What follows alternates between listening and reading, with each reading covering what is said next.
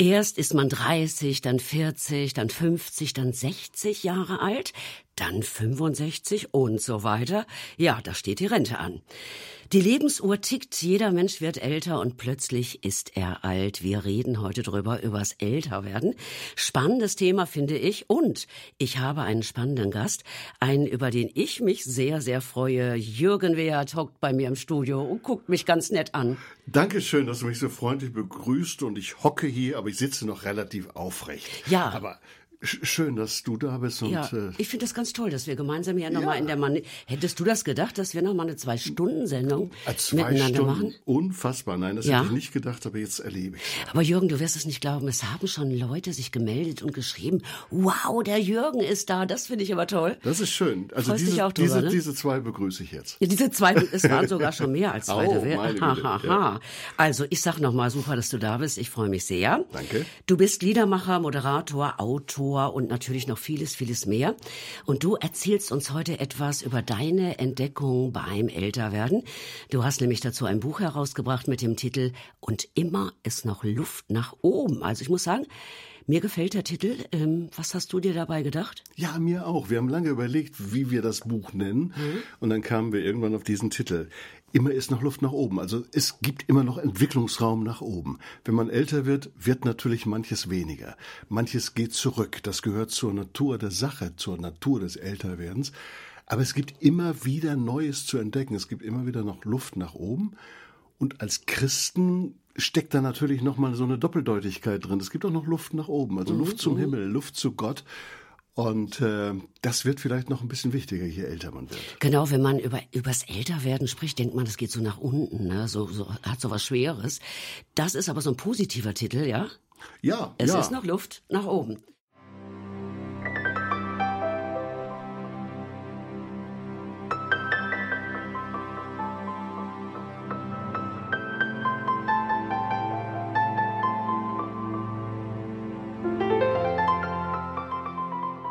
Karl Lando heute zum Thema, ich muss noch mal draufschauen, und immer ist noch Luft nach oben, Entdeckung beim Älterwerden. Jürgen, sag noch mal ganz kurz, wie bist du drauf gekommen? Schreib mal ein Buch, schreib mal ein Buch übers Älterwerden. Ja, schreib mal ein Buch über das Älterwerden. Ich habe ja ein Tagebuch über den, die Zeit des Abschieds aus dem Berufsleben geschrieben. Und dann war ich irgendwann im Gespräch mit dem damaligen Verlagsleiter des Gütersloher Verlagshauses, Ralf Markmeier. Und wir haben gesagt, man könnte das doch alles noch mal ein bisschen allgemeiner und grundsätzlicher äh, schreiben, auch jetzt ein paar Jahre nachdem dieser Schritt vollzogen ist. Und dann sind wir auf dieses Buchprojekt gekommen, das ist dann in Gütersloh erschienen und immer ist noch Luft nach oben, Entdeckungen beim Älterwerden. Und äh, ja, ich habe so alle möglichen Fragen dort versucht zu behandeln, die dich beschäftigen, wenn du 67, 75, 87 oder so bist. Natürlich aus der Sicht eines 67-Jährigen. Mhm. Ich weiß gar nicht, wie das auf 87-Jährige wirkt, weil für die bin ich ja dann doch noch ein junger Spund. Ja, du bist ein junger Aber Alter. ich, ich, ich gucke mich ja so um und bin mit vielen Leuten im Gespräch. Insofern erzähle ich, erzähle ich ja nicht nur, was ich von mir selber weiß, sondern was ich von anderen auch weiß. Ja, Entdeckung beim Älterwerden. Was war denn für dich so eine ganz starke Entdeckung? Frei zu sein. Ja. Ich, Was ist ich das ein glaube, Gefühl? Ich glaube, dass diese, diese, diese Lebensphase jetzt die freiste ist, die du je hast in deinem Leben. Mhm. Sonst sagen immer irgendwelche Leute, was du tun musst. Das ist jetzt nicht mehr der Fall. Du, du musst nicht mehr in den Kindergarten, nicht in die Schule, nicht auf die Uni, nicht ins Büro oder an die Werkbank, was auch immer, sondern du Hast bist du jetzt durchgeatmet? Hast du Ja, aufgeatmet? ja, da kannst du Ja? richtig durchatmen. Ja. Also zum Beispiel, ich fahre wann immer es geht, jeden Tag mache ich eine Tour mit meinem Fahrrad. Und ich fahre manchmal durch die Welt und könnte jubeln und jauchzen vor Wie Glück, schön das ist, weil ja. ich denke, was ist das herrlich. Wir hatten ja dieses Jahr ganz viel Sonne, leider keinen Regen, aber beim Fahrradfahren stört der Regen Mhm. dann auch ein bisschen. Und ich fand das so wunderbar und denke, was habe ich es gut. Und Ja. dann kann ich mich hinter trotzdem an den Schreibtisch setzen, noch was schreiben oder, oder fahre irgendwo hin und gebe ein Konzert. Aber diese, dieses, dieses Freisein genießen, das ist was Wunderbares. Ja, ganz viel Sauerstoff einatmen. Ne? F- Äh, das denke ich manchmal, wenn ich aus dem Büro komme und gerade in der Winterzeit, da ist Ja, es schon dunkel, ja. da ist nicht mehr viel los mit einem und auch nicht mehr viel los mit Sauerstoff. Was war noch so eine Entdeckung, wo du gedacht hast, ah, boah, toll. Also man kann ja auch plötzlich mal ein bisschen anfangen, selber zu kochen. Meine Frau kocht hervorragend, deswegen habe ich früher nie oder selten gekocht und äh, das macht irgendwie dann Spaß, da gelingt was, da gelingt was anderes nicht. Man hat auf einmal ein bisschen mehr Zeit für Menschen, die mhm. muss man sich auch dann bewusst nehmen und sagen, hör mal, wir setzen uns jetzt mal einfach zusammen und, und erleben mal was Schönes miteinander. Reisen mache ich, habe ich schon immer gerne gemacht, das kann ich jetzt natürlich auch machen mit anderen oder, oder alleine. Das sind alles so Dinge, die sind einfach schön und du kommst dann nach Hause nach einer Reise und denkst nicht, morgen muss ich ins Büro und dann warten wieder 125 Menschen auf mich und 627.000 E-Mails oder so, sondern du kannst das langsam ausklingen lassen. Ja, man kann es auch mal nachklingen lassen. Und du kannst das es auch nachklingen nicht so möglich, lassen. Ne? Ja, ja. Finde ich gut.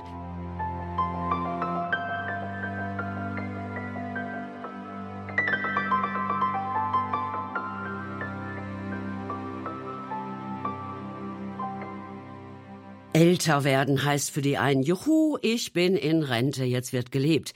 So mancher fährt mit seinem Wohnmobil fröhlich durch die Welt, endlich Zeit zu leben, das zu tun, was man bisher nicht so ausgiebig tun konnte. Andererseits ist man eben vielleicht nicht mehr so flott und fit wie früher, fühlt sich vielleicht auch ein bisschen ausgebremst. Freunde, Bekannte, Verwandte sterben in der Zeit manchmal, Krankheiten stellen sich ein, auch das gehört zum Älterwerden dazu. Älterwerden ist eine zweischneidige Sache, darüber spreche ich heute mit Jürgen Wert. Er hat ein Buch darüber geschrieben und immer ist noch Luft nach oben, Entdeckungen beim Älterwerden. Ja, Jürgen, wie war's bei dir? Der Übergang von einer sehr verantwortungsvollen Arbeit hier im ERF, das hast du ja viele, viele, viele Jahre gemacht. Ähm, du warst Vorstandsvorsitzender von ERF Medien.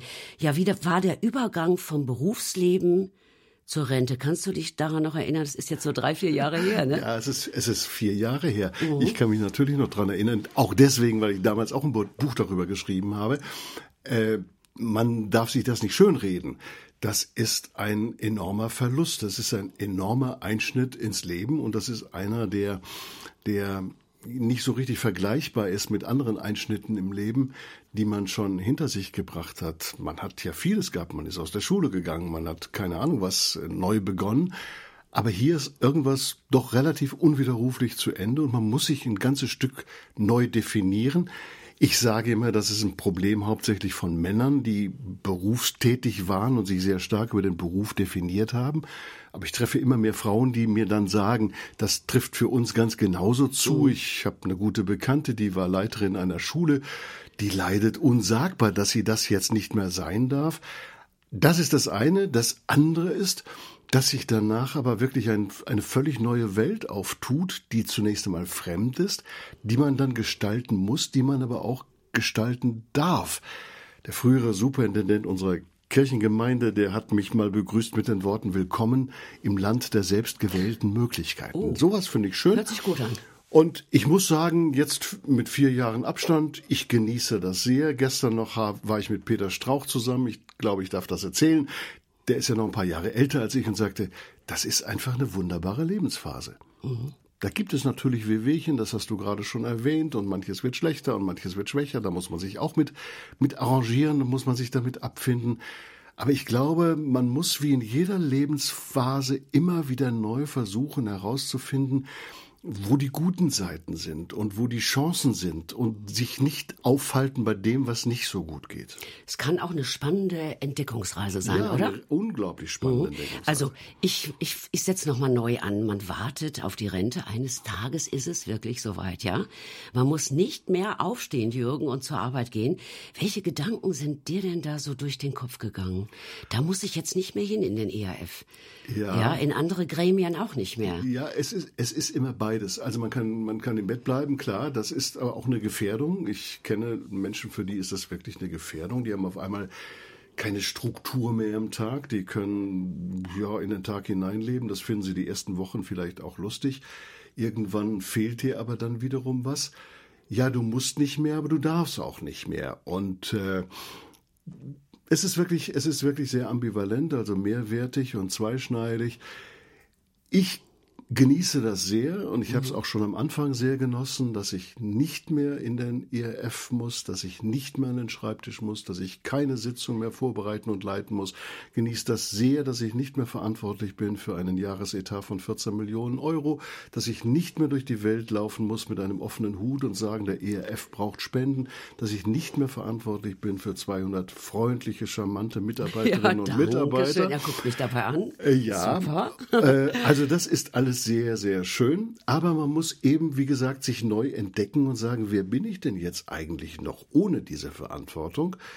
Und äh, ich glaube aber, diese Fragen muss man schon beantworten, wenn man noch jünger ist. Wenn man damit erst anfängt mit 65 oder 65,5, dann ist das ein bisschen spät. Jürgen, da kommen wir gleich noch kommen drauf. Gleich noch drauf. Okay. Du hast in deinem Buch erwähnt, ich zitiere mal, ich war nie mein Beruf, nicht mal meine Berufung. Ich war immer und vor allem ich, auch beim Abschied. Kannst du uns das so ein bisschen erläutern? Ja, mancher geht ja völlig auf in seinem Beruf. Wenn man ihn fragt, wer er ist, dann nennt er diesen Beruf, weil dieser Beruf auch alles, alles ausfüllt, was er ist und was er macht. Ich will mal so nach ganz oben greifen. Ich stelle mir jetzt so einen Yogi Löw vor. Wenn der auf einmal nicht mehr Bundestrainer ist, der denkt und träumt wahrscheinlich Fußball. Der kann auch im Urlaub nichts anderes denken und träumen. Wenn der jetzt auf einmal im Ruhestand ist, dann fällt der, glaube ich, in ein großes Loch. Das gilt auch für Spitzenpolitiker, ganz genauso. Und auch im christlichen Bereich ist das ja so. Mancher arbeitet von morgens bis abends und ist nur für das Unternehmen da, nur für das Werk da, missachtet seine eigenen Bedürfnisse, missachtet die Bedürfnisse seiner mhm. Familie oder die seiner Freunde und, und weiß auf einmal gar nicht mehr, wer er ist. Das war bei mir nie so. Ich habe neben meinem Beruf ja immer ein Buch geschrieben oder ich habe ein Lied geschrieben und war unterwegs mit Menschen und habe ihnen was vorgesungen, habe ihnen was gepredigt und habe sie begleitet durchs Leben. Also es muss, glaube ich, immer neben der Berufserfahrung auch so die Lebenserfahrung geben. Also man, man darf nie aufhören, zu leben, weil irgend der Beruf hört auf, aber das Leben mhm. geht weiter. Mhm. Aussteigen, umsteigen, ein neues, ein anderes Leben beginnen, ich nenne es mal so. Die Frage ist, wie genau macht man das? Äh, du hast deinen Ausstieg, hast du ihn geplant, vorbereitet? Eben hast du das schon ein bisschen angetickt. Also man muss sich vorher schon Gedanken machen, wie geht's denn danach ja, weiter? Wir, wir wie hast ja, du das gemacht? Wir hatten ja hier im ERF den Kutscherer und der hat mal irgendwann gesagt, man muss mit 45 anfangen. Das fand ich damals natürlich reichlich früh, mhm. aber irgendwas ist natürlich dran. Ja, äh, man muss rechtzeitig anfangen, weil wer nie Sport getrieben hat, fängt nicht auf einmal an Sport zu treiben. Wer nie Musik gemacht hat, fängt nicht an plötzlich Klavier zu spielen. Das muss man alles vor vorbereiten und und muss das muss das eintüten. Ich habe mich da auch darauf vorbereitet. Ich habe mir einen Begleiter sogar genommen für diese Zeit. Ich bin ja auch freiwillig ausgeschieden. Ich bin auch vor meiner Zeit ausgeschieden. Das habe ich öfter schon gemacht in meinem Leben. Ich glaube, das ist auch ein guter Ratschlag für andere Menschen. Also lieber ein bisschen früher gehen als zu spät gehen. Wer zu spät geht, dem bestraft das Leben genauso. Der wird dann vom Hof gejagt und das ist meistens mhm. nicht so sehr schön. Es ist natürlich vielleicht auch ein bisschen ein Trick gewesen, wenn ich mir so ganz tief ins Herz schaue, äh, weil es ist schöner, wenn man geht und die anderen sagen, ach, das ist aber schade, als dass sie sagen, hör mal, da haben wir jetzt aber jetzt schon, ist deine Zeit aber haben wir aber wirklich schon, schon lange drauf gewartet, oh. dass du endlich, endlich zu dieser was Einsicht gemein, gekommen bist. Gemein, ja, das ist noch ein bisschen gemein. Gibt es, ja. Ja, also dieses Vorbereiten, Reden mit anderen, sich überlegen, was will ich denn eigentlich danach? Wie will ich mein Leben gestalten? Auf die meisten von uns kommen wenn es gut geht, noch relativ viele Jahre mhm. zu. Und die muss man und darf man füllen. Mich würde interessieren, gab es denn spontan etwas, Jürgen, wo du gedacht hast, oh, das möchte ich in Angriff nehmen. Früher war keine Zeit dafür, jetzt habe ich aber Zeit dafür. Nee, nicht so richtig. Nicht so richtig. Also Andreas Malessa hat ein Buch geschrieben über das Älterwerden und er sagte dann, die Krise kommt nach drei Jahren, weil dann sind alle Dias digitalisiert. Also ich ja. habe mir nie vorgenommen, meine Dias zu digitalisieren, obwohl das, glaube ich, irgendwie auch ganz gut wäre, aber ich habe nicht so richtig Lust dazu. Äh, ich, ich habe eigentlich in meinem Leben nie versucht, Dinge auf die lange Bank zu schieben, weil ich oft genug erlebt habe, dass Menschen Dinge auf die lange Bank geschoben haben, haben gesagt, wenn ich erstmal da bin, wenn ich erstmal die Rente erreicht habe, dann mache ich das oder dann fahren wir zusammen äh, mal richtig ausführlich in den Urlaub fuhr, ist da keine Zeit. Also man muss, wann immer es geht, soll man Dinge jetzt machen. Also was immer im Heute möglich ist, sollte ich auch heute machen, weil ich weiß nicht, ob das morgen kommt. Mhm. Also wir hatten, als wir, noch im Braun, als wir noch in Braunfels wohnten, hatten wir einen Nachbarn, der hat nur gearbeitet, nur gearbeitet. Dann ging er endlich in den Ruhestand. Seine Frau wollte immer, denen ging es finanziell ganz gut, die wollte immer eine Weltreise machen und dachte, wenn er jetzt im Ruhestand ist, dann werden wir das vielleicht tun. Pustekuchen, er hat angefangen, ein Mietshaus zu bauen. Und äh, man fand ihn eines Morgens auf der mhm. Schubkarre. Mhm. Also die Weltreise hat nie stattgefunden. Und solche, solche Ereignisse sind mir immer ein warnendes Beispiel gewesen. Sag nie, wir machen das mal irgendwann morgen, nächstes Jahr und wenn ich 70 bin oder keine Ahnung, sondern was immer geht, mach jetzt. Manches geht natürlich nicht, wenn du arbeiten musst, klar, aber vieles geht dann doch.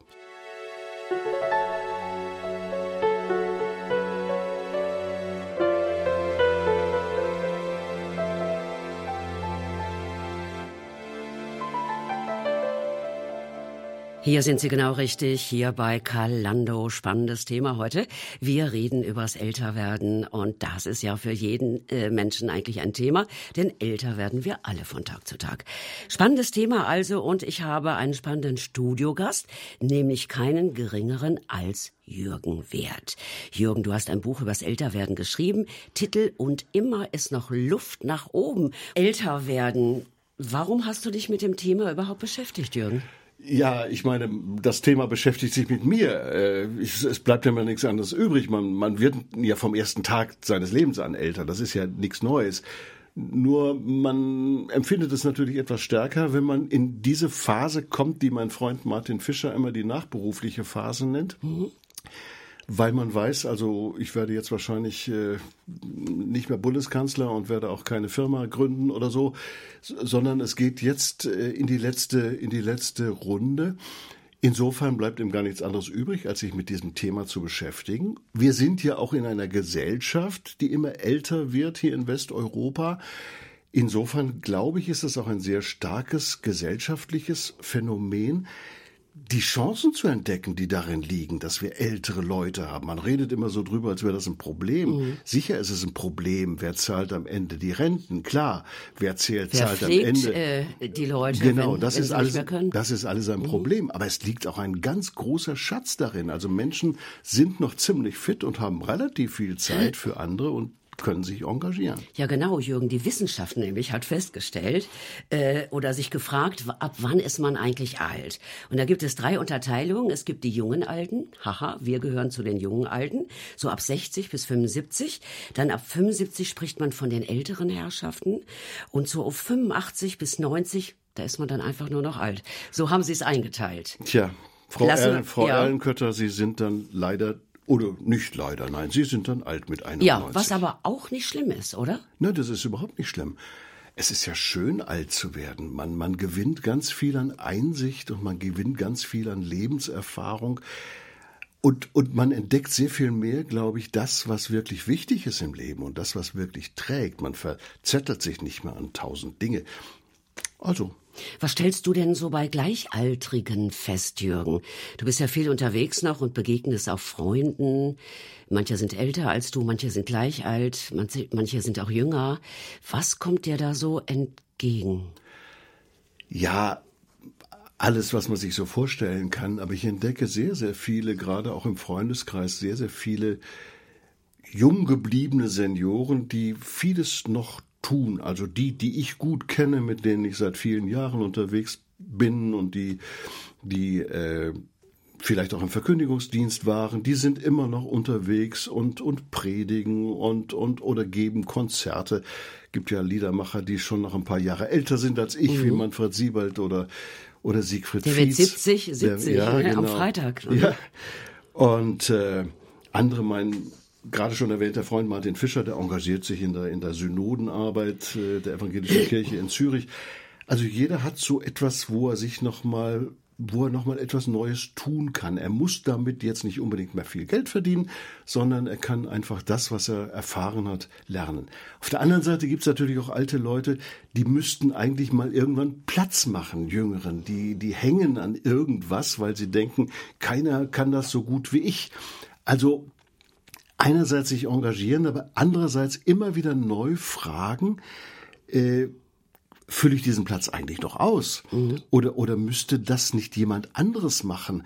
Äh, passe ich noch richtig in die Zeit? Passen spricht man das mit Freunden so durch, so ein bisschen? Man spricht das mit Freunden so durch. Also ich habe das, das, das Schöne, ich habe so ein, wir nennen das einen kleinen Kreis, das ist so ein Freundeskreis mhm. von fünf Leuten. Wir treffen uns zweimal im Jahr und wir sind alle so ungefähr in derselben Preisklasse, altersmäßig. Und da sprechen wir über diese Fragen. Also ich glaube, man muss da drüber sprechen und man muss aufeinander aufpassen. Die einen muss man vielleicht irgendwo hinschieben, wohin schubsen und sagen, hör mal, das mhm. könntest du doch noch. Ich erzähle in meinem Buch auch von einem alten Mann, der Spiegel hat davon berichtet, der hat irgendwann mit 90 entdeckt, ich möchte gerne Apfelkuchen backen und backt seitdem ja. Apfelkuchen für seine ganze Nachbarschaft. Die kommen zu ihm und holen sich Apfelkuchen und, und so. Also es gibt immer noch was Neues zu entdecken. Man muss manche Leute da hinschieben und sagen, probier's doch einfach mal. Anderen muss man vielleicht sagen, hör mal, diese Aufgabe, die du bisher wahrgenommen hast, sollte vielleicht jetzt mal jemand mhm. anderes machen. Vielleicht gibt's was anderes für dich zu tun. Also man, es gibt ja kein Patentrezept, sondern man muss sehr individuell schauen, wie, wie sieht denn das aus. Du hast in deinem Buch geschrieben, das hier so vor mir liegt. In den ersten Wochen als Rentner habe ich mich eine Woche zurückgezogen finde ich einen spannenden Gedanken. Nee, eine Woche, gemacht? eine Woche habe ich sicher nicht geschrieben, weil ich, weil das sind ein paar Monate gewesen. Also ich ah, mich, sind sogar ein paar Monate. Ja, also ich bin, ich, ich habe mich zurückgezogen, ja. klar. Ich war erst mal weg und so, ganz weg weil ich mich selber noch mal ganz neu spüren wollte. Und, ja, eben. Kannst und, du das so ein bisschen erklären? Das finde ich spannend. Ja, weil du bist dir selber im ersten Moment mhm. fremd. Also du bist das nicht mehr, was du bis dahin warst. Ich weiß noch, als ich entpflichtet wurde im Wetzlarer Dom, das war ein sehr schöner Akt, feierlicher Akt in einem Gottesdienst, entpflichtet werden. Die Pflicht wird dir sozusagen mhm. von den mhm. Schultern genommen und du kriegst ganz neu den Segen Gottes. Ich wusste gar nicht, dass es das Wort gibt. Ja, ja, ja. ganz neu den Segen Gottes zugesprochen. Äh, da stehst du auf einmal ziemlich nackig da weil du bist auf einmal nicht mehr Direktor und der, der mich empflichtet hat, hat mich danach gleich als ehemaligen Direktor oder ehemaligen Vorstandsvorsitzenden angesprochen. Äh, du greifst da oft wieder drauf zurück, du sagst dann, was du mal alles warst. Das ist aber jetzt gar nicht mehr so wichtig, sondern was bist du denn? Was bist du im Kern deiner Persönlichkeit? Was, was kannst du, was kannst du nicht? Was möchtest du, was möchtest du nicht? Wo ist dein Platz? Das muss man erstmal ganz neu herausfinden und, und, und dafür braucht, muss man sich Zeit nehmen, glaube ich. Ja, das war wichtig, dass, äh, dass du sortieren konntest mal für dich ja, auch. Ja. Was war die, die ähm, herausragende Entdeckung, die du zum Beispiel gemacht hast? Ja, also ich erzähle auch die Geschichte von, von Henry Nouwen, diesem wunderbaren amerikanisch-holländischen Autor, der die letzten Jahre seines Lebens verbracht hat als, als Pastor, als Priester einer Gemeinschaft von behinderten Menschen in Toronto. Der sagt, ich kam dahin, da hatte niemand jemals ein Buch von mir gelesen. Die wussten nicht, dass ich Harvard-Professor bin, die wussten nicht mal, was Harvard ist. Und dann sagte er den schönen Satz, auf einmal war ich nur noch Henry. Mhm. Und ich war dann auf einmal nur noch Jürgen. Ich war vorher auch immer auch Jürgen gewesen. Das ist, glaube ich, mein Vorteil gewesen. Wenn ich das nicht gewesen wäre, wenn ich nur Direktor gewesen wäre, wäre das ein Absturz Allianzvorsitzender gewesen, ja? oder oh. keine Ahnung was, und nur diese Ämter gehabt hätte und dann sind die weg, dann, dann gibt's dich gar nicht mehr. Also, aber, aber wer ist dieser Jürgen eigentlich? Wer, wer, ist das eigentlich? Das muss man dann irgendwie rausfinden.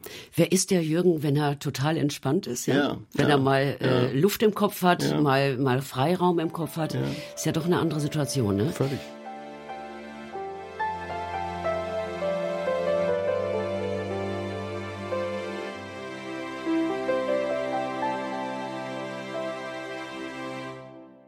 Es ist unvorstellbar und doch offensichtlich. Es ist irgendwie unfassbar und doch unabänderlich.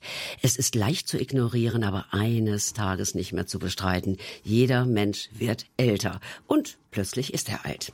Für alle, die sich jetzt zugeschaltet haben, in Kalando geht es heute um das Thema Älterwerden und von Entdeckungen beim Älterwerden, erzählt uns der langjährige Vorstandsvorsitzende von ERF Medien, Jürgen Wert. Seit vier Jahren Rentner, das darf ich so sagen. Ne? Ja, das Wort so, Rentner, das Wort du magst Rentner, das Wort nicht. Nee, das, das Wort Rentner mag ich immer schon nicht so nee, richtig. Aber, aber was kann man denn sagen? Seit vier Jahren nee. frei wie ein Vogel im Wind. Vogel im Käfig. Nein, nein, alles ist gut. Es ist, es ist ja auch schön, dass es mhm. sowas gibt wie Rente. Das finde ich schon schön. Ich habe es eben schon gesagt, einerseits lockt ja auch die große Freiheit, wenn man oh, ich wollte das Wort gar nicht sagen, frei wie ein Vogel ist. 24 Stunden, die einem selber gehören. Andererseits gibt es ja auch Dinge, die einem nicht so behagen. Verluste, Krankheiten, Neuorientierung. Trotzdem nochmal, man scheidet aus dem Beruf aus. Das ist schon, da ist schon ein Stück Identität weg, Struktur weg, Kollegen weg. Freunde vielleicht auch weg, Vertrautes weg. Eine Überschrift in deinem Buch lautet die Ruhestandskrise. Was meinst du damit? Ja, es gibt so eine Stressskala. Die haben zwei Psychologen mal aufgestellt und haben mhm. gesagt, welche, wie viele Punkte auf so einer Stressskala zwischen 1 und 100 bestimmte Ereignisse im, im Leben verursachen. Da gibt es natürlich den Tod des Ehepartners, das ist ganz weit oben, oder wenn ein Kind stirbt, das ist auch ganz weit oben. Aber in der Mitte steht auch der Eintritt in den Ruhestand. Das heißt, das verursacht Stress, weil das bringt dich durcheinander. Das ist so, als hättest du ein Erdbeben erlebt und, und die Häuser, mhm. an denen du dich bisher orientiert hast, stehen jetzt nicht mehr und du musst neue Häuser bauen oder, oder Bäume pflanzen dich selber entdecken, habe ich vorhin schon gesagt, aber auch das Leben neu entdecken. Du siehst vielleicht Dinge, mit denen, die du bisher nicht wahrgenommen hast. Auf einmal kannst du über den Gartenzaun mit den Nachbarn sprechen, die du vielleicht sonst immer nur so mit einem schnellen Hallo, wie geht's denn abgespeist hast oder so. Mhm. Also da gibt es ganz Neues zu entdecken. Aber es ist, es ist schon, wie gesagt, eine Krise, weil man, man, man, man muss sich neu erfinden. Darauf muss man sich einlassen und darauf muss man sich einstellen. Also ich frage manchmal Leute, die, bei denen die Eintritt in den Ruhestand noch nicht, nicht mehr so weit weg ist. Ich sage, was machst du denn danach? Und dann sagen manche, ach, das weiß ich ja jetzt noch nicht. Das fängt dann aber in einem Jahr schon an. Und wenn man das da aber noch nicht weiß, wann will man denn anfangen? Also Manchmal denke ich, beim Ruhestand ist das so wie mit dem Sterben.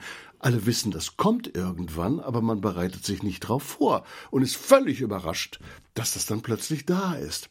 Mhm. Wobei das mit dem Ruhestand ja noch ziemlich genau zu terminieren ist. Der Tod ist ja noch nicht zu terminieren, wann, wann der kommt. Also insofern ist das schon eine Krise, aber wie in der Medizin ist eine Krise immer eine Entscheidungszeit. Das kann zum Guten und nicht oder zum nicht so Guten sich entwickeln. Und ich plädiere dafür, tu alles dafür, dass sich das zum Guten entwickelt. Ich habe hier stehen bei mir, mancher empfindet sich vielleicht als Auslaufmodell. Du hast das schöne Bild gebraucht, das hat mir gefallen, das du eben schon ganz kurz erwähnt. Man wird wie ein Hund vom Hof gejagt. Das hast du aber nicht empfunden, oder? Nein, das habe ich nicht. Na, das, das kann so passieren, mhm. wenn man, wenn man dann auch irgendwann nicht rechtzeitig geht. Also, äh, kommen und gehen. Also das gehört ja zum Leben dazu und diesen Rhythmus muss man, glaube ich, ernst nehmen. Dazu braucht man das Gespräch mit anderen. Entweder ist man selber sensibel genug zu merken und zu spüren, wann die eigene Zeit vorbei ist in mhm. einer bestimmten Aufgabe, oder man braucht Freunde, die einem dabei helfen. Und wenn man das nicht rechtzeitig entdeckt, dann wird man vom Hof gejagt. Also ich habe neulich noch einen Artikel über die deutschen Bundeskanzler gelesen. Es ist eigentlich nie einer dann mal freiwillig gegangen oder hat freiwillig aufgehört. Warum auch immer. Und das ist irgendwie so schade, weil, weil man, man steigt dann herab von dem Zenit guter Umfragewerte und, und, und, und irgendwann sagt man, jetzt wird's aber auch ja, Zeit. Ja, bei uns in der Politik merkt man und das, das gerade. Ist dann, ne? das mhm. ist dann schade. Das tut mir für die Menschen auch so leid. Sie tun sich selber keinen mhm. Gefallen und der Aufgabe dann auch. Nicht. Also besser in guten Zeiten noch gehen, ne? wenn die Zeiten Möglichkeit gehen, besteht. Genau. ja. Ähm, du hast vom Loslassen gesprochen, Jürgen. Was muss man denn zum Beispiel alles loslassen? Was kommt da zusammen? Ja, man muss auch bestimmte Illusionen, glaube ich, wenn man älter wird, loslassen, weil bestimmte Sachen gehen nicht mehr so. Man kann sich ja kräftig anstrengen. Oder ich will es mal so vergleichen. Also als ich früher mit meinen Kindern Tischtennis gespielt habe, dann gab es so eine Zeit, wo ich die immer mal gewinnen lassen habe. Äh, damit sie nicht so traurig sind. Irgend, ah. Irgendwann habe ich dann entdeckt. Das sag ich weiter. Ja, irgendwann habe ich dann entdeckt, jetzt lassen die mich gewinnen, damit ich nicht so traurig bin. Siehste. Also da haben sie mich überholt und eingeholt. Bei den Enkeln probiere ich das ja schon gar nicht mhm. mehr. Also wenn ich einen Wettlauf äh, anstrenge mit mit mit mit Amelie oder mit Morten oder sowas, da habe ich ja am Ende gar keine gar keine Chance da muss man sich davon verabschieden. Das geht nicht mehr so. Wir waren gerade auf Korsika, meine Frau und ich, mit einem Teil unserer Familie. Das war sehr schön. Und wir waren da ganz privat und äh, da gibt es so einen Hausberg in Calvi und meine Frau hatte sich vorgenommen, da will ich jetzt noch mal hoch. Ich habe ehrlich gesagt bei der Hälfte schlapp gemacht, weil ich kriegte irgendwie, die Beine hätten noch gekonnt, aber ich kriegte irgendwie nicht mehr genug. Luft und dann bin ich wieder umgekehrt. Da, da musste ich mit mir selber ein Stückchen kämpfen, weil ich hatte schon den Ehrgeiz, auch hinterher zu erzählen, ich bin da auch nochmal hochgegangen.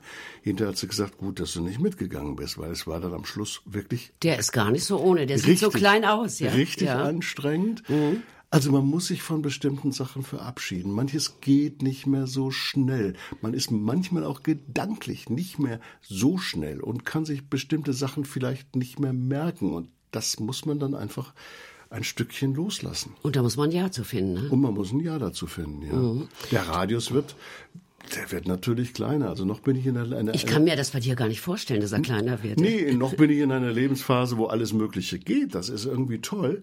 Aber jetzt rechne mal fünf Jahre weiter oder rechne zehn Jahre weiter. Ich beobachte sehr oft Menschen, die zehn oder zwanzig Jahre älter sind als ich und sage, in zehn Jahren geht's dir dann ganz genauso oder in zwanzig Jahren geht's dir dann möglicherweise auch genauso. Äh, der Radius wird kleiner. Jörg Zink, der große Fernsehpfarrer, hat mal geschrieben, die letzten, letzten Wochen und Monate seines Lebens bestand der Radius da aus seinem Haus und aus dem Garten drumherum. Also da bist du dann froh, wenn du noch ein paar Schritte im Garten gehen kannst. Du kommst gar nicht mehr auf den Gedanken, bei irgendeinem Kirchentag zu predigen oder sowas. Schaffst du ja gar mhm. nicht mehr. Also da muss man immer wieder neu Dinge loslassen. Das, der Eintritt in den Ruhestand ist das Erste, aber es geht im Grunde so weiter. Du hast dir für deinen Übergang vom Arbeitsleben äh, in den Ruhestand, ich nenne es jetzt auch mal so, äh, einen Coach geleistet. Ich drücke es mal so aus. Wie bist du da drauf gekommen?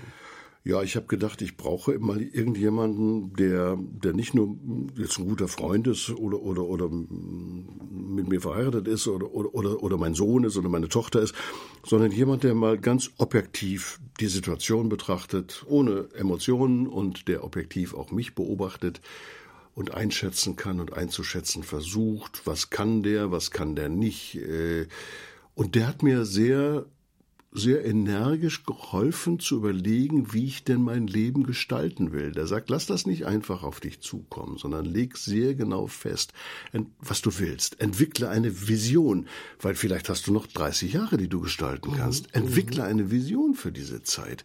Was willst du und wie willst du das gestalten? Wie soll dein Tag aussehen? Leb nicht einfach in den Tag hinein, sondern gestalte ihn. Du, du musst am Ende des Tages sagen können, ja, das war ein guter Tag. Nicht, weil du jetzt, weil, keine Ahnung, was, eine dolle Sitzung geleitet hast oder, oder, oder ein halbes Buch geschrieben hast, sondern es kann ja auch ein guter Tag gewesen sein, wenn du, wenn du dich am Garten gefreut hast, wenn du, wenn du mit deinem Fahrrad unterwegs warst, wenn, wenn du mit deinen Enkeln irgend so ein, so ein Lego-Raumschiff zusammengebastelt hast. Also dann war es auch ein guter Tag. Leg mal fest, wann ein Tag für dich ein guter Tag war. Weil wir sind alle, gerade wenn man so einen Beruf hatte wie ich, wir sind alle sehr, sehr leistungsorientiert. Es muss irgendwie was mhm. Großes, immer was Weltbewegendes da möglichst so herauskommen und so. Genau. Also das muss man neu erfinden und da hilft das durchaus, wenn man so einen objektiven Berater hat dabei. Ja, ich möchte an der Stelle noch ein bisschen weiter bohren, ja. Jürgen. Das finde ich spannend ja. mit dem Coach. Was waren noch äh, für Impulse da für, für dein Leben? Was hat dir da noch geholfen? Ja, der hat mit mir auch einen äh, sehr ausgefuchsten äh, Persönlichkeitstest gemacht. Mhm. Äh, ich habe immer gedacht, ich kenne mich ganz gut, weil ich glaube ich sehr stark mich selber reflektiert habe und das immer wieder tue und bin trotzdem auf ganz neue Erkenntnisse gekommen, äh, was ich so an Stärken habe und an Schwächen habe und was ich so für Eigenarten und Eigenschaften habe, die ich, die ich nutzbringend anbringen, biet, äh, einsetzen kann oder auch möglicherweise nicht, woran, woran das liegt, warum ich zu bestimmten Sachen gar keine Lust habe. Ich verrate das jetzt alles nicht mhm. so im Detail. Aber das alles gehört so zu diesem Bereich, äh, wer bist du eigentlich und was, was willst du jetzt mit deinem Leben noch anstellen? Mhm. Gerade rief Frau Erlenkötter an, die mhm. sagt, sie ist 91. Auch mit 91 hast du noch eine Aufgabe. Meine Mutter, die ist 90, die sagt manchmal, ich werde jetzt dafür beten. Wir Alten haben ja Zeit zu beten. Ja, da denkst du, wenn du so ein Schaffer bist, denkst du, na ja, beten ist schon wichtig, klar, aber mh, hm, vielleicht ist das Beten viel wichtiger als das Schaffen. Mhm. Vielleicht tun die Alten, die beten, etwas viel Entscheidenderes als die Jungen, die schaffen und was wegschaffen. Also, was ist meine Aufgabe jetzt und was kann ich tun? Und das ist das finde ich spannend, also sich nochmal neu zu fragen, wer bin ich eigentlich, ja? Und vielleicht wird man da überrascht, dass man noch viel mehr an sich entdeckt, als man je hatte oder ist enttäuscht an manchen Stellen, weil man dachte, das hätte man und das ist gar nicht da, also ich muss mich da neu orientieren. Ja, du hast ja eine ja. bestimmte, gerade im Beruf, du hast eine bestimmte Rolle zu spielen. Mhm, genau. Es wird, werden bestimmte Funktionen werden von dir erwartet und manchmal denkst du, das gehört auch zu dir. Wenn dein Beruf wegfällt, entdeckst du vielleicht, hm, das habe ich mir zwar ein bisschen antrainiert, das bin aber nicht wirklich ich. Wer mhm. bin ich eigentlich? Und äh, das ist eine Frage, die, ja, die kann einen und sollte einen auch nicht nur in dieser Phase, sondern auch in den folgenden Phasen immer wieder neu beschäftigen. Die Frage kann man vielleicht auch gar nicht selber so beantworten. Da braucht man wirklich jemanden, der ja. einem das spiegelt oder sagt oder ja. Äh, was er empfindet, genau. wenn er mich anschaut und sieht genau. und das, was ich tue oder mache. Mhm. Interessant.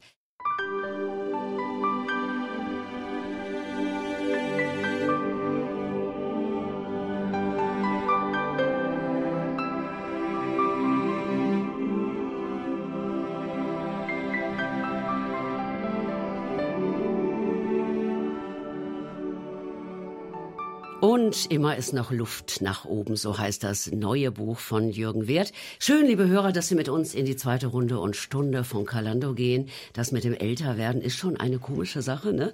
Wenn wir mal ehrlich sind, niemand möchte jung sterben, aber alt werden möchte auch keiner so richtig.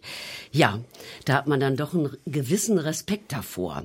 Und der Übergang vom Arbeitsleben ins Rentenalter ist auch gar nicht so ohne. Davon hat Jürgen Wert eben auch schon ein bisschen erzählt. Das ist auch so ein ganz klein bisschen eine Krise Krisenzeit. Die, die Ruhestandskrise. Ja, die das, Ruhestandskrise, das, ganz genau. Das, das Wort, das ja. fehlte mir genau, gerade. Genau. Das finde ich irgendwie ein interessantes Wort, muss ich sagen. Ja, so eine Krise ist ja wie wenn du auf dem wie so eine Wasserscheide. Also da kannst du links runter oder rechts runter. Wenn du eine Krise hast, dann dann geht das gut aus oder es geht schlecht oh. aus. Und ich glaube, wir müssen Krisen, das gilt nicht nur für diese Krise, gilt für jede Krise, immer auch positiv begreifen.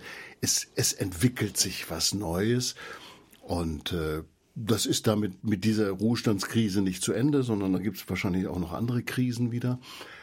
Aber es geht immer weiter und immer ist noch Luft nach oben. Es geht immer auch noch weiter und, und es gibt Neues, Neues zu entdecken. Also die Krise ist vielleicht eine Zeit lang, aber irgendwann muss man auch mal sagen, ich verabschiede mich von dieser Krise. Ja, natürlich. Jetzt bin ich angekommen in also einer anderen ich bin, ich Art bin da schon Leben, lange, Ich bin da schon ja. lange nicht mehr drin, falls ich mhm. da jemals drin war. Ich, ja. aber, aber, für viele Menschen ist das einfach eine große Krise. Es gibt aber auch, du hast das eben schon anklingen lassen, Jürgen, es gibt so viele schöne Seiten im Herbst des Lebens. Ja. Ne? Ja. Mhm. Du Fahrradfahren und sowas. Ne? Hast Wobei du ein E-Bike oder? Ich habe ein E-Bike. Ich habe es geahnt. Natürlich, wir sind natürlich hier in einer sehr gebirgigen Gegend, da mhm, kommt man genau. ohne E-Bike nicht ich so richtig klar. Ich wünsche mir nämlich auch eins. Mhm. Also nach meiner Definition bin ich noch nicht im Herbst des Lebens, weil ich habe mal das, das, das, die, als schilder das ausführlich hier auch in dem Buch, die, die, die, die Lebenszeit in in 25 Jahre Schritte aufgeteilt. Also dann ist Frühling sind die ersten 25 Jahre, der Sommer sind die zweiten 25 Jahre, dann kommt der Herbst, der ist also von, von 50 bis 75 und dann kommt äh, mhm. der Winter erst. Ne? Also du bist noch nicht im Herbst des Lebens. Doch, im Herbst des Lebens bin ich schon. schon. Habe ich gesagt, ich bin nicht ja, im Herbst? Ja, hast du gesagt. Ach so, ich dachte, du hättest gesagt im Winter. Ich, Nein, da wollte ich nämlich gerade nochmal nachfragen, aber der Herbst, der ist auch so schön. Der Herbst ist wunderschön. Du ja. weißt nur, dass der Winter kommt und da darfst du auch die Augen nicht vor verschließen, wie die Bahn. Mhm. Bei der Bahn hast mhm. du ja immer den Eindruck, die sind völlig überrascht, dass wieder der Winter gekommen ist. Aber äh, der, der kommt halt und da musst du dich drauf einstellen. Ja, über den Winter sprechen wir gleich noch. Wir bleiben noch ein bisschen beim Herbst, ja? Alles klar. Äh, es ist ja draußen jetzt auch gerade wirklich wunderbar. sehr herbstlich. Ja. Wenn man eine dicke Jacke anhat, kann man es ertragen, glaube ich. Ne? Ähm, sag doch mal so ein bisschen, was waren so deine Träume, deine Vorstellungen? Was mache ich noch, wenn ich mal viel Zeit hat, ha habe, wenn ich frei bin wie ein Vogel im Wind?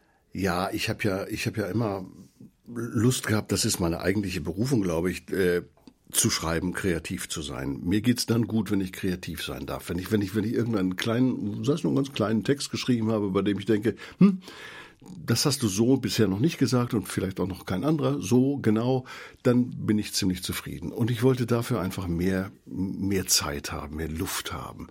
Äh, Konzerte geben, ich habe eine neue CD gemacht, ich darf Bücher schreiben, ich bin bei Menschen, ich treffe Menschen.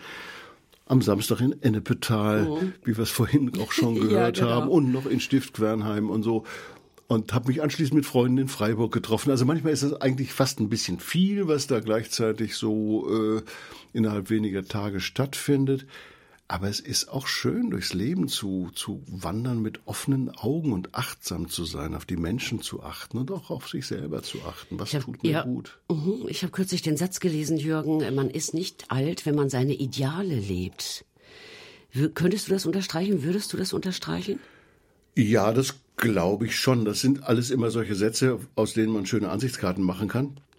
Äh, man muss natürlich überlegen, was, was, was hat man für Ideale. Äh, aber solange man überhaupt noch Träume hat, solange man überhaupt noch sagt, ich weiß, wofür ich auf der Welt bin, ich muss mich noch und ich will mich noch um diesen Menschen kümmern, ich habe hier noch eine Aufgabe zu erledigen, ich möchte noch mal gedanklich irgendetwas zu Ende bringen oder ich, ich, ich freue mich auf diese Reise, weil das nochmal meinen mein Horizont erweitert. Äh, Ich will mich dafür einsetzen, dass es Menschen besser geht in dieser Welt, dass dass, dass etwas vom Frieden Gottes sichtbar wird in dieser Welt, dass etwas deutlich wird von der Barmherzigkeit, die in Christus ganz konkret wird und dass diese Barmherzigkeit auch deutlich wird in meiner Umgebung. Also wenn man solche Ideale lebt, dann wird's auch, glaube ich, sowieso nie langweilig. Stichwort Lebenszufriedenheit, das ist ein Wort, das in deinem Buch auch fällt, das hat mir sehr gefallen. Und da hast du geschrieben, auf seine Lebenszufriedenheit muss man achten. Ähm, warum ist das so wichtig? Was verstehst du überhaupt darunter? Also ich glaube, dass Zufriedenheit ganz viel mit, mit Dankbarkeit zu tun hat. Äh, Dankbarkeit ist, glaube ich, ein, ein, ein Schlüsselbegriff gegen Krisen und gegen Depressionen. Man muss sich dazu, glaube ich, immer wieder mal durchringen. Ich kann mich an so Situationen erinnern, mancher kennt das wahrscheinlich, du kannst nachts irgendwie, du wirst wach und kannst nicht mehr einschlafen. Und äh, nachts ist das ja so, dass sich die Gedanken immer so ein schwarzes Mäntelchen anziehen. Nachts wirkt immer alles grauer und bedrohlicher. Das hat was mit den, An mit den Hormonen zu tun, die in der Nacht anders in mir unterwegs sind als tagsüber. Es hat mit vielen Dingen was zu tun. Dagegen setze ich dann manchmal Dankbarkeit. Ich, ich lieg manchmal in meinem Bett und, und versuche dem ABC entsprechend äh, zu jedem Buchstaben etwas zu finden, wofür ich dankbar sein kann. Und wenn ich dankbar bin, dann sehe ich auf das, was ich habe, dann sehe ich auf das, was mir geschenkt worden ist. Und dann werde ich auch zufrieden. Wenn ich undankbar bin, dann bin ich immer unzufrieden. Dann sehe ich, das habe ich nicht und der hat mehr und der ist noch gesünder und der kann noch ohne Brille sehen und der kann noch ohne Rollator laufen und der hat seinen Ehepartner noch und da sind die Kinder was geworden. Und ich sehe alles das, was die anderen scheinbar haben. Und und, und sehe gar nicht, was mir auch geschenkt worden ist. Also Lebenszufriedenheit hat ganz viel mit Dankbarkeit zu tun. Ja, das finde ich schon mal einen ganz wichtigen Punkt. Hört sich gut an. Du hast zum Beispiel auch noch geschrieben, den Sabbat genießen gehört auch zur Lebenszufriedenheit dazu. Fand ich irgendwie spannend. Wäre ich jetzt gar nicht so drauf gekommen. Was meinst du mit Sabbat genießen? Ja, den Sabbat und den Sonntag, der ja für uns Christen an die Stelle des Sabbats getreten ist. Der Sabbat ist von Gott mal eingeführt worden, der Ruhetag in der Woche. Ein Rabbiner hat mal gesagt, damit wir frei werden von der Diktatur der Dinge. weil es greift ja ständig alles nach uns. Also wir heute sowieso, ich habe auch mein Smartphone hier liegen, nur ausgeschaltet, damit jetzt nicht jemand anruft in der Sendung. Also wir kriegen ja dauernd irgendwelche Angebote, irgendwelche Newsletter, was wir uns kaufen müssen, was, was, was gerade ungl Infos, unglaublich Infos, praktisch ja. ist und Infos, Infos, oh. Infos, also alles. Also der berühmte Sakreis, der in China platzt, also von dem erfahren wir ja pausenlos das einfach mal alles beiseite lassen. Ich glaube, der Sonntag oder der Schabbat, der Sabbat für die Juden ist, ist so ein Tag, an dem man einfach mal so ein Stückchen frei wird und, und, und, und ganz neu entdeckt, wofür das Leben eigentlich da ist und worauf es auch wirklich ankommt. Äh, du hast noch ein paar Stichworte aufgeschrieben. Ähm, interessant fand ich auch Schenken. Was meinst du mit Schenken? Ja, also ich habe das geschrieben zum Thema zum Thema äh, loslassen. Also ich will auch schenken. Wer immer nur nimmt und nicht gibt, der stirbt irgendwann mal wie das tote Meer an Verstopfung. Also alles. Woran denkst du, wenn du an Schenken denkst? Ja. Wenn ich an Schenken denke, dann denke ich an also ich will mal ein Beispiel sagen. Äh, ein Verwandter ist neulich gestorben und hat durchaus ein kleines Vermögen hinterlassen. Und ich habe so gedacht, er hätte von diesem Vermögen doch durchaus auch mal was weitergeben können an seine Verwandten und an seine Freunde. Das hat er nicht getan. Nun ist er gestorben und das Vermögen ist auf seinem Konto geblieben. Und habe gedacht, das will ich eigentlich nicht machen, sondern wenn ich etwas habe, dann will ich das teilen, dann will ich das teilen mit, mit meiner Familie, mit Freunden, dann will ich das teilen mit, mit Organisationen, die dringend auf Geld angewiesen sind. Also jeder, der, der nur was immer in sein eigenes Leben hineinzusaugen versucht, der wird am Ende eigentlich immer unzufriedener. Und, und, und wenn ich schenke, wenn ich teile, dann werde ich, ich, ich weiß nicht, ich werde freier und, und, und mache andere Menschen glücklich. Und wenn ich andere Menschen ein kleines bisschen glücklich mache, dann macht mich das auch glücklich. Und viel glücklicher, als wenn ich immer nur versuche, mich selber möglichst glücklich, glücklich zu machen. Mhm. Du hast auch geschrieben, äh, wir sind immer noch beim Thema Lebenszufriedenheit, ja, äh, was du darunter verstehst und dass du es für wichtig hältst. Äh, auch Menschen wirklich an Gott loslassen ja. gehört zur Lebenszufriedenheit dazu. Ja. Was meinst du damit? Woran hast du da gedacht? Ja, ich habe mich sehr intensiv mit diesem Thema auch im Buch beschäftigt, auch mit dem Thema sich Sorgen machen.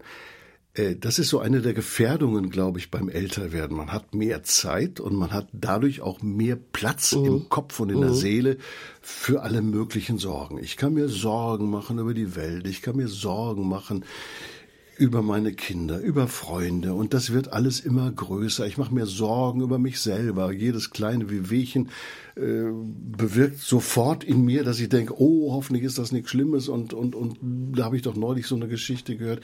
Du machst dir Sorgen, Sorgen, Sorgen. Aber ich will es jetzt mal nur auf die Menschen beziehen, weil du es da gerade gesagt hast. Ich ändere ja nichts für, nehme ich jetzt mal meine Kinder oder meine Enkel, ich ändere ja nichts, indem ich mir Sorgen mache. Aber ich ändere etwas, indem ich diese Menschen immer wieder neu loslasse, sie in die Hand Gottes hineinbegebe, für sie bete und sage, du kümmerst dich um sie, du weißt schon, was du tun musst und du weißt auch schon, wie du es tust und du weißt auch, wann du es tust.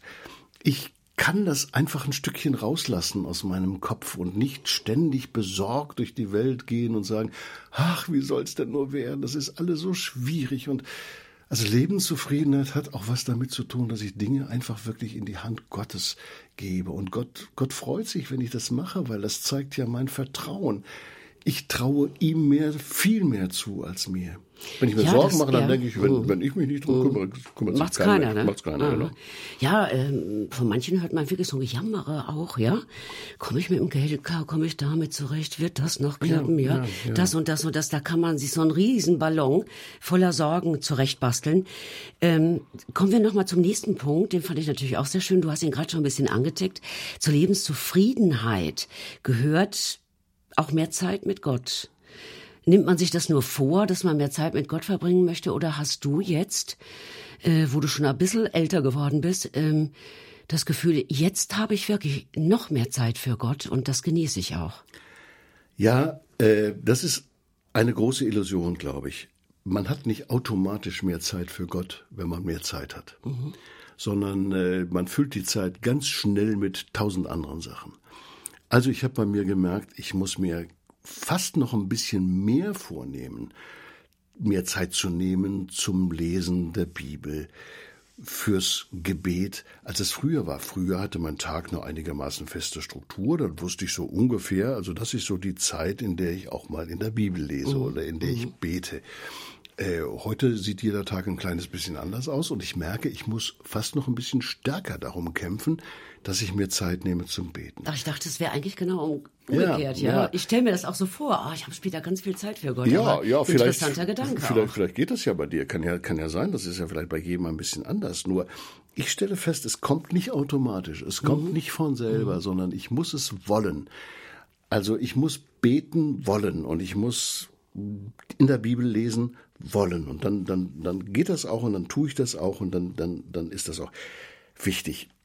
Anderes Beispiel. Ich bin früher regelmäßig, meistens zweimal im Jahr für drei, vier Tage weggefahren in so ein Haus der Stille, meistens in der letzten Zeit in so ein geistliches Zentrum, wo ich so ganz für mich war und Zeit hatte für mhm. mich und Zeit hatte für Gott. Und, und als ich in den Ruhestand gegangen bin, habe ich gedacht, hm, das brauchst du ja jetzt eigentlich nicht mehr, weil du okay. hast das ja immer. Aber der Alltag zu Hause ist halt, also da steht halt alles irgendwie rum, was, was, was. Ist auch Alltag, ne? Ja, was, ja. was auch nach Aufmerksamkeit schreit. Da siehst du, hier müsste noch mal was geputzt, mhm. da müsste was aufgeräumt werden, hier kannst du noch was schreiben. Ach du liebe Zeit, die Post habe ich auch noch nicht erledigt und dann kommt die neue Post und dann gibt's gerade im Fernsehen was Interessantes oder, oder ich, ich weiß nicht, es gibt hunderttausend Sachen. Im Garten muss ständig was gemacht werden, jetzt im Sommer. Also das kommt nicht automatisch. Also man muss auch in diesem Alltag sich nochmal rausnehmen. Und äh, wie gesagt, für mich kommt es nicht automatisch. Mhm. Andererseits stelle ich fest, aber ich glaube, das war früher nicht wesentlich anders. Das Gebet ist ja jetzt nicht nur so eine singuläre Erscheinung. Also ich bete jetzt von 11.37 Uhr bis 11.46 Uhr oder so, sondern das Gebet zieht sich ja durch durchs ganze Leben, durch den Alltag. Also ich bete ja irgendwie auch beim Fahrradfahren. Beim Fahrradfahren. Ja, ich bete ja Mach auch ich sehr gerne beim Fernsehen. Ich, ja. ich sag zu Jesus, was ich, er ist ja immer da. Ich, ich, ich muss ja nicht sagen, hallo, ich wollte jetzt mal wieder mir eine Gebetszeit nehmen und könntest du vielleicht jetzt mal die, den, den Schalter aufmachen und damit du mich hörst. Nein, er ist ja immer da, er ist ja neben mir, er geht ja neben mir, er lebt mit mir, er sieht, was ich sehe, er hört, was ich höre. Und ich kann mit ihm drüber reden und, und das müssen nicht immer die großen Gebetszeiten sein, die ich als solche schon erkenne. Mhm. Aber wie gesagt, man muss man muss, man muss drum kämpfen. Also von alleine, von nichts kommt nichts. Würdest du denn trotzdem sagen, deine Zeit mit Gott ist heute anders als früher? Ja, vielleicht ist sie schon anders. Sie ist ein bisschen weniger gehetzt. Das ist sie schon.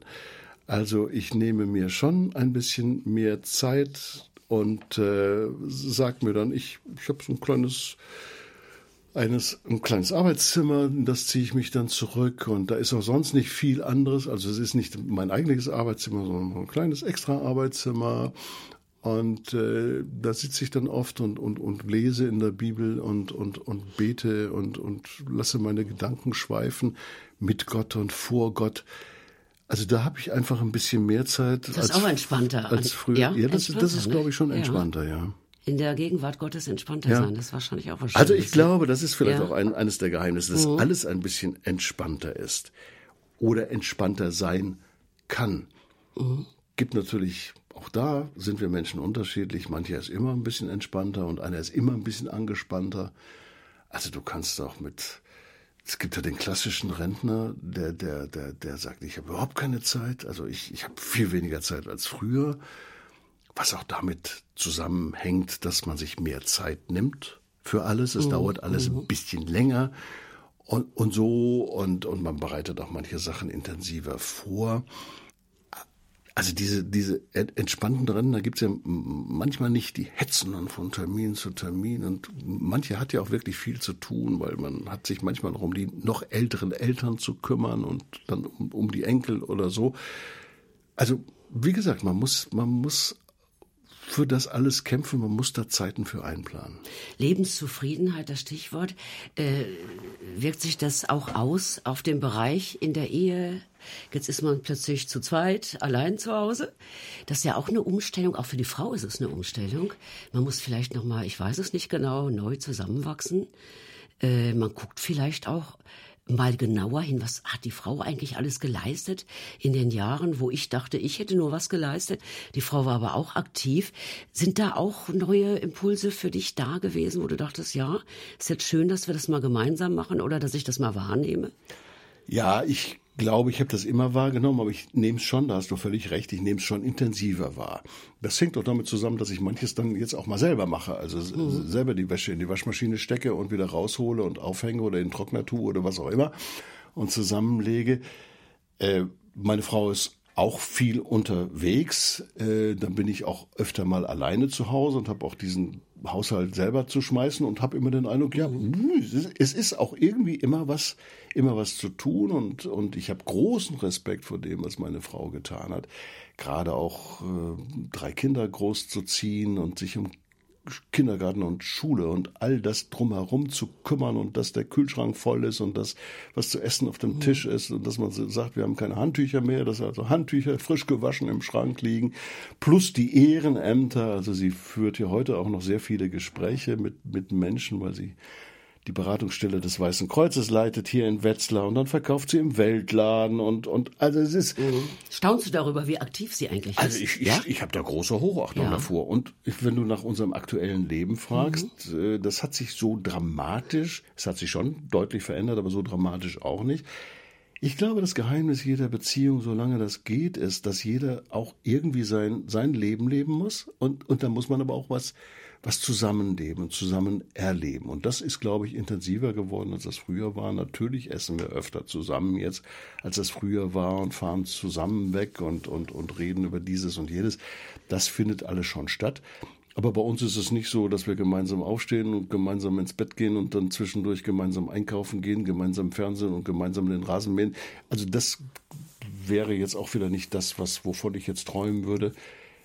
Also jeder bleibt auch in einer Ehe ein Auch ein ich, Stück für sich, ne? Ja, ja, also zwei Ichs bilden ein Wir. Ich habe hab immer ein bisschen, habe schon mal so Fragen, wenn, wenn, wenn, wenn zwei so völlig ineinander aufgehen. Ich denke an Menschen, die ich auch kenne, wenn dann einer abtreten muss, was ja häufig ja, es ist ja, das muss irgendwann, ganz, muss, ganz irgendwann muss einer abtreten. Das ja. ist dann ganz, ganz schwierig, mhm. weil dann ist der andere fast nicht mehr lebensfähig. Das mhm. ist schwierig. Also man muss ein Ich bleiben.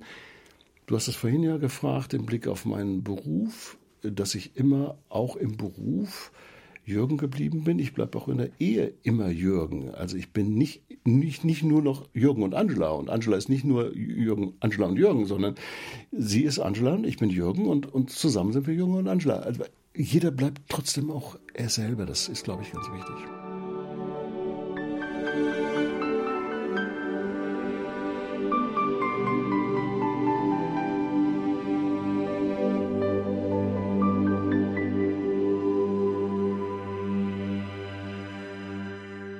Tja, Entdeckung beim Älterwerden erzählt uns heute Jürgen Wert, Journalist, Moderator, Buchautor und Liedermacher und vieles mehr. Ich freue mich sehr darüber, dass du da bist, Jürgen, noch einmal. Über die schönen und schweren Seiten des Älterwerdens haben wir schon ein bisschen was gehört. Und da machen wir gerade noch mal ganz klein bisschen weiter. Sprechen wir mal über das Grübeln. Ich finde das irgendwie, das ist so ein Stichwort. Man sitzt da, man hat ja viel Zeit, man grübelt, wenn man viel Zeit hat. Man blickt zurück. Ich glaube, das gehört auch ein bisschen zum Älterwerden dazu. Ja, auf ja? jeden Fall. Man blickt mehr zurück, als man das früher hat man gar keine ja. Zeit. Man hat ja auch mehr Zeit, auf die man zurückblickt, als ja, Zeit, auf die stimmt. man nach vorne gucken kann. Das ist ja einfach Man sagt so, ja auch ne? immer so ein bisschen, wenn einer zurückblickt, dann merkt man auch, dass er ja, auch schon ein bisschen ja, älter geworden ist. Ist ja nichts Schlimmes. Ähm, ich hatte ja vor kurzem einen Arzt hier, der über Depressionen im Alter gesprochen hat. Also der hat gesagt, Bilder tun sich auf. Auch manchmal so längst vergessen geglaubte Bilder, ja. Manchmal sind es auch so Schreckgespenste, grünäugige Ungeheuer. Shakespeare würde das, glaube ich, so sagen. Verschüttet. Nachts im Bett kommen die Bilder hoch hoch, verdrängtes vielleicht oder da, wo man, was weiß ich, schuldig geworden ist. Das sind ja alles die Dinge, die, die dann massiv hochkommen können. Kennst du dieses Gefühl? Hast du sowas? Ja, ich kenne das gut. Ich glaube, das Stichwort ist, ist, ist Vergebung. Ich glaube, man muss noch mal überlegen, ob man wirklich den Menschen, mit denen man es zu tun hat im Laufe des Lebens, vergeben hat. Weil es fallen mir Leute ein, die haben, die sind schuldig geworden an mir. Habe ich ihn vergeben? Ging das überhaupt? Umgekehrt, wen müsste ich noch um Vergebung bitten? Und dann kommt noch dazu, ich muss auch mir selber vergeben. Mhm. Weil mir fallen natürlich Situationen ein, wo ich denke, warum hast du damals dich das nur so getan? Oder warum hast du es nicht getan? Oder warum hast du das und das gesagt? Warum hast ja? du das gesagt oder warum hast du es nicht gesagt? Mhm. Das, glaube ich, stelle ich mir sehr schwer vor, wenn man feststellt, ich habe etwas falsch gemacht und es kommt immer, immer, immer wieder hoch. Ich erzähle von dem Torwart der ungarischen Fußballnationalmannschaft 1974, Grosic der hat bis ans Lebensende eigentlich jede Nacht geträumt, er wäre ein Schnitt schnell, schneller gewesen, einen mhm. Schritt schneller mhm. gewesen und hätte den Schuss von Rahn gehalten und mhm. Ungar wäre Weltmeister geworden. Also man das muss verfolgte sich, ihn wahrscheinlich. Ja, man ja. muss sich selber vergeben, dass man manchmal auch einen Schritt zu langsam gekommen ist. Gott hat mir vergeben. Darauf will ich mich immer wieder neu konzentrieren. Ich will mich immer festklammern, buchstäblich am Kreuz von Jesus Christus. Und dann komme ich auch mit diesen schweren und dunklen Gedanken zurecht. Also man muss diese Grübelfalle, glaube ich, verlassen. Man muss dann, wenn man nachts nicht schlafen kann und es kreist ständig, dann muss man einfach mal sagen, ich mache jetzt Licht aus, äh, Licht an und ich lese jetzt was. Oder ich gehe mhm. runter ins Wohnzimmer oder, oder nebenan in ein anderes Zimmer. Ich, ich muss diese, diese Grübelfalle durchbrechen. Aber es hilft mir eigentlich nur, wenn ich vergebe, mir selber vergebe, anderen vergebe und mir vergeben lasse von Gott. Und dann kommt ja noch dazu, das ist auch so ein wunderschöner Vers im Neuen Testament, wenn uns unser Herz verklagt. Unser Herz neigt, neigt dazu, uns zu verklagen. Im Grunde steckt dann der Teufel mhm. hinter unserem Herzen, der mhm. uns immer wieder sagt, hey, wie konntest du nur ja. damals? Und das war schlimm und das war ja, schlimm. Ja, aber Gott mhm. ist größer als unser Herz und größer als der Teufel sowieso. Aber Gott ist auch größer als mein Herz. Und wenn mich mein Herz verklagt, er verklagt mich nicht, wenn ich mich an Christus hänge, und das muss ich mir immer wieder deutlich machen. Wenn ich zum Grübeln neige, ich bin auch eher einer, der zum Grübeln neigt, dann ist das ganz, ganz wichtig. Andere haben doch keine Probleme mit, die grübeln nicht, denn denken vielleicht auch sonst nicht so viel intensiv über bestimmte Dinge nach. Die haben es an der Stelle dann ein bisschen leichter.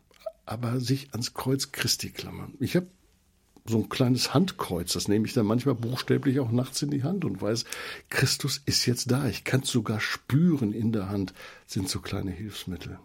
Ja, und ob ich gescheitert bin, ja, das äh, ist bei Gott gar nicht das Allerschlimmste, ne? Nein, das, das Scheitern trennt mich nicht von Gott. Mhm. Nur, dass ich mir vorstelle, das Scheitern würde mich von Gott trennen. Das trennt mich von Gott. Das Scheitern trennt mich nicht von Gott. Jeder von uns scheitert. Wahrscheinlich scheitern wir jeden Tag. Das ist völlig normal. Wir, wir sind Menschen, die bleiben bis an den letzten, bis, bis zum letzten Atemzug angewiesen auf Barmherzigkeit, auf Barmherzigkeit von Menschen und auf mhm. Barmherzigkeit Gottes. Also wenn Luther, ja auch, sagt, ja. wenn Luther sagt ja. am, am Schluss die letzten Worte, die er hingekritzelt hat, wir sind Bettler. Also wir sind Bettler, wir stehen mit leeren Händen vor Gott. Aber in diese leeren Hände will er uns seine Barmherzigkeit legen, will er uns das Kreuz seines Sohnes legen und daran halte ich mich fest. Du hast in deinem Buch zum Beispiel auch das Beispiel von Petrus, ja. diesem gescheiterten Typ, ja, ja der ja. Äh, wirklich Äh, da auch viel Bockmist gebaut hat und der trotzdem eine Chance hat. Was, äh, was sagt die Geschichte dir? Kannst du uns das so ein bisschen näher bringen? Ja, Jesus, als er dreimal Jesus verleugnet hat im Hof des hohen Priesters. Dann geht, wird Jesus abgeführt und Jesus schaut ihn an. Schaut ihm in die Augen, schaut ihm ins Herz. Das muss ein ich, Wahnsinnsmoment gewesen sein. Das muss ein sein. Wahnsinnsmoment oh. gewesen sein. Und, und, und, und dieser Blick muss ein Blick voller Liebe gewesen sein. Und hinterher gibt er Jesus ja, gibt er Petrus dreimal die Chance, das wieder gut zu machen. Äh, was heißt wieder gut zu machen? Er stellt ihm dreimal dieselbe Frage. Mhm. Aber nicht, jetzt gib mir mal ein Konzept, sondern er sagt, dreimal hast du mich lieb. Und, und darauf kommt es nur an. Ich, ich, ich muss Jesus lieb haben. Ich will ihn lieb haben und ich will einfach für ihn da sein, weil er für mich da ist.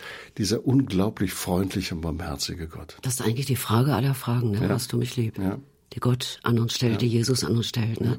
Das lassen wir jetzt einfach mal so stehen, hören ein bisschen Musik und machen dann weiter.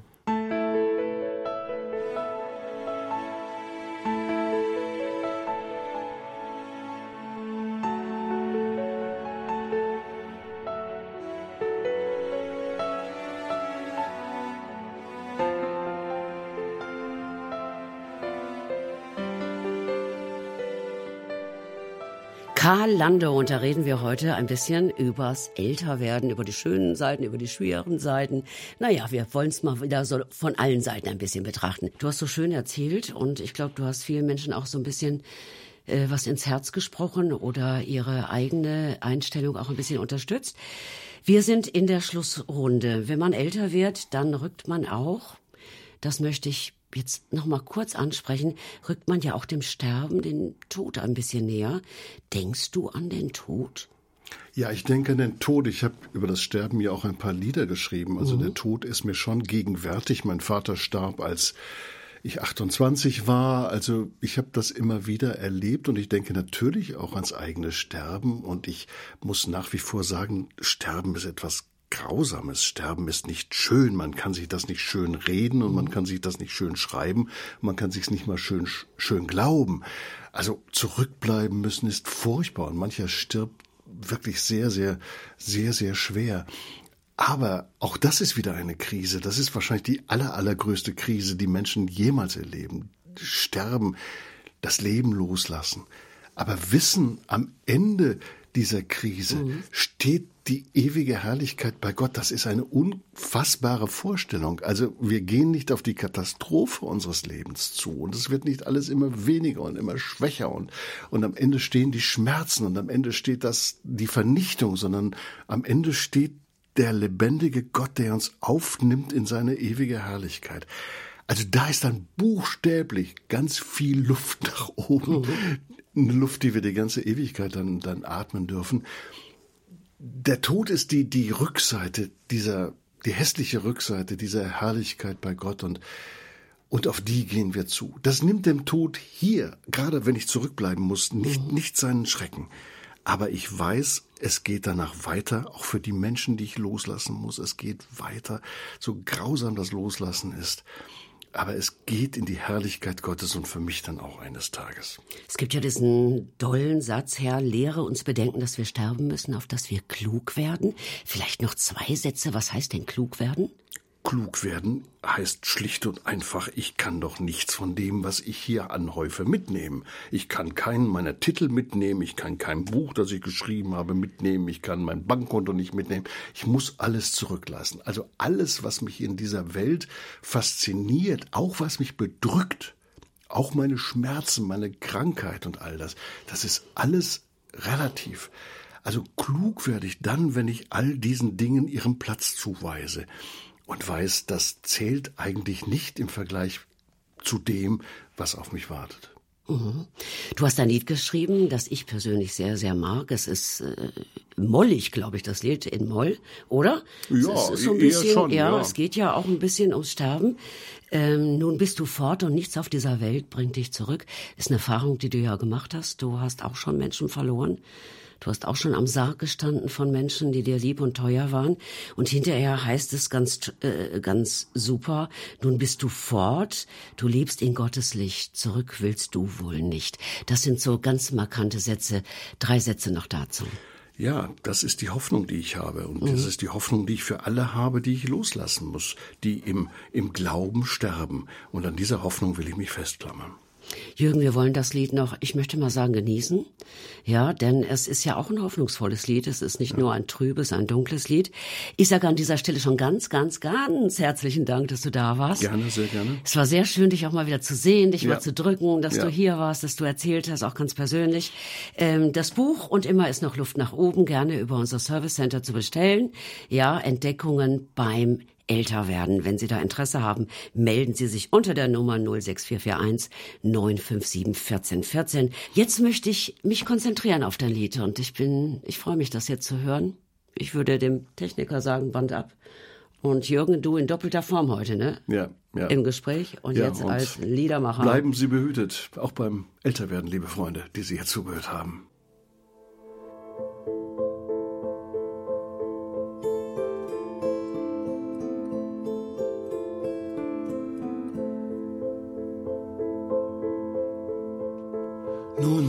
Bist du fort.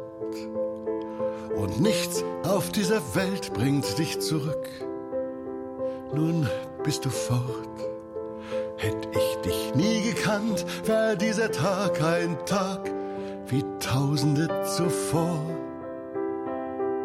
Doch nun wisch ich mir ganz verschämt die erste Träne vom Gesicht. Nun bist du fort. Schon gut, ich weine nicht.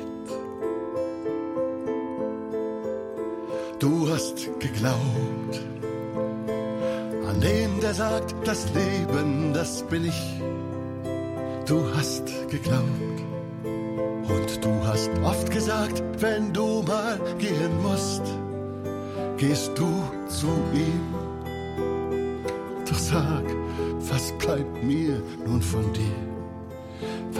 Davon schon von Gewicht? Nun bist du fort. Schon gut, ich weine nicht. Ich weiß, du lebst. Du bist nun frei und froh wie nie zuvor. Ich weiß, du lebst. Doch schreibst du nie mehr einen Brief, rufst nie mehr an. Du lebst, als wärst du tot. Ich weiß, ich weine nun um mich, wie ich ihn hasse, den Verzicht. Nun bist du fort.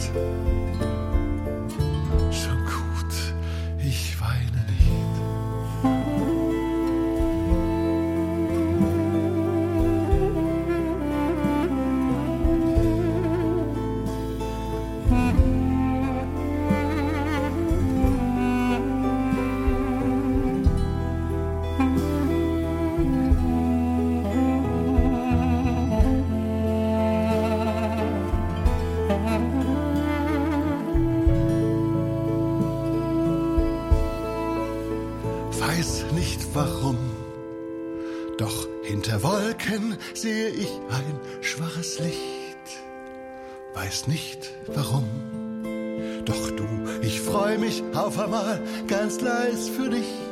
Du weißt nun mehr als ich. Ach du,